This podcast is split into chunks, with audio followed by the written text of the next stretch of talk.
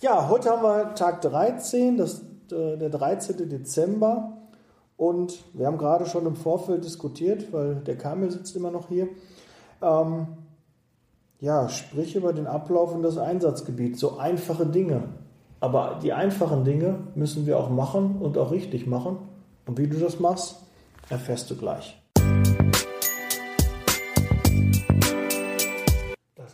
Das Allerwichtigste vorweg, wir haben heute Weihnachtsfeier. Ja, Das wollte ich auch mal genannt haben. ja, jetzt geht's gleich los. Ja, aber bevor es zur Weihnachtsfeier heute Nachmittag geht, ähm, ja, so, so einen ganz normalen Ablauf. Ähm, wo wird der Mitarbeiter eingesetzt? Wie weit muss er fahren? Muss er zur Baustelle? Muss er erst zur Firma? Ähm, welchem Umkreis wird er eingesetzt?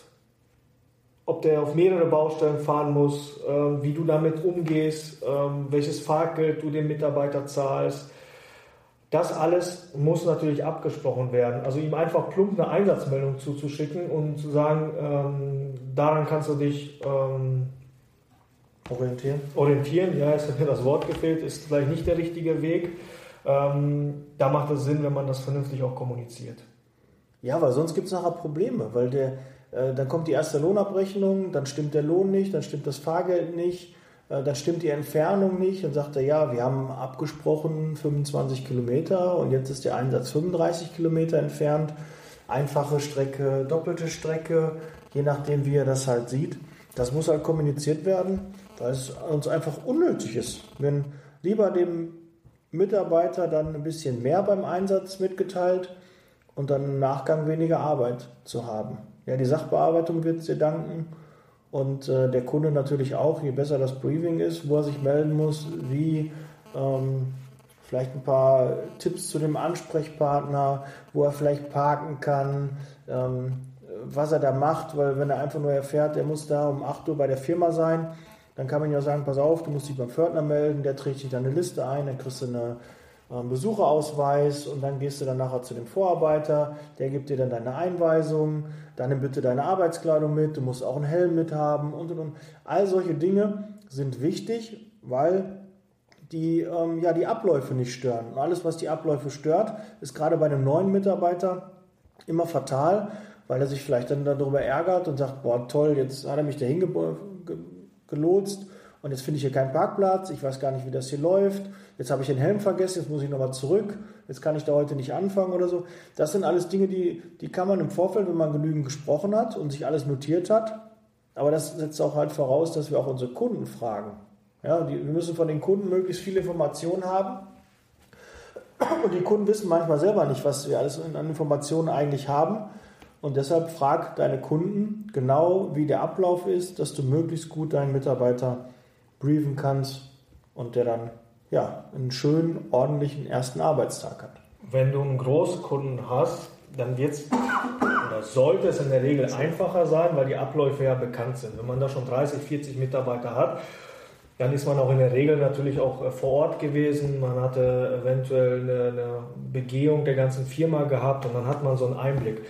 Wenn man jetzt mit vielen Kunden zusammenarbeitet, dann ist es auch deine Aufgabe, nicht vielleicht jemanden dorthin zu schicken, der dort irgendwie so ein Begehungsprotokoll ausführt, sondern mal selber vor Ort zu sein, zu wissen, wo die Firma ist. Ich weiß das von einem Kunden von mir, äh, da ist die, die, die Lagerhalle, wo man sich morgens trifft, versteckt.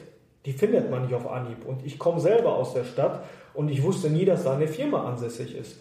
Und ähm, ich war dann mal am Wochenende unterwegs, ein neuer Mitarbeiter sollte Montag dort anfangen und er wusste, wo das ist, aber nicht genau. Und ich habe einfach ein Video gedreht, wie ich zu dieser Firma komme und habe ihm das geschickt, dass er sofort weiß, wo es, wo es Per ist. MMS hoffe ich. Per ne? MMS natürlich, ja, Ja. genau. Ne, per E-Mail. Per E-Mail. Das, ja. ja. Ich habe das zu Hause auf dem Laptop hochgeladen. Bei YouTube hochgeladen, dann konnte er sich den Link dann irgendwie angucken. Den habe ich ihm per Post geschickt. Genau. Hm. Desto mehr Informationen man hat, die sollte man dann auch seinen Mitarbeitern weitergeben. Arbeitskleidung. Einfach nicht nur schreiben, er soll Arbeitskleidung mitbringen, sondern genau welche. Weil, wenn eine Schutzbrille oder ein Helm fehlt, dann kann das sein, dass der Mitarbeiter nach Hause geschickt wird. Und das ist für alle Seiten nicht gut. Deswegen ist jede Kleinigkeit, auch wenn es für dich keine ist oder selbstverständlich ist, ähm, soll es deinen Mitarbeiter weitergeben. und davon profitieren wirklich alle davon und ähm, es ist auf jeden Fall zu Vorteil aller Seiten.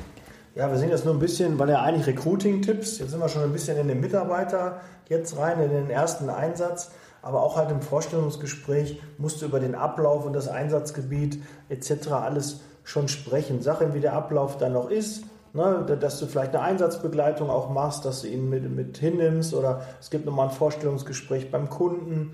Ja, da, da geht es halt mehr darum, dass du ihm auch viele Informationen, die für ihn wichtig sind und die auch sein Vertrauen dann äh, wecken, die du vorher dann auch mit ihm besprichst. Ne? Wie weit muss er denn fahren und was ist da so ein Umkreis? Was zahlen wir an Fahrgeld oder gibt es VMA oder ne, was, was bieten wir alles an? Und da auch, wie gesagt, nicht nur bei den Merkplan malen bleiben, sondern da auch die Vorteile nennen. Ja, aber so haben wir jetzt wahrscheinlich beides. Einmal für den Bewerber und danach auch für den Mitarbeiter.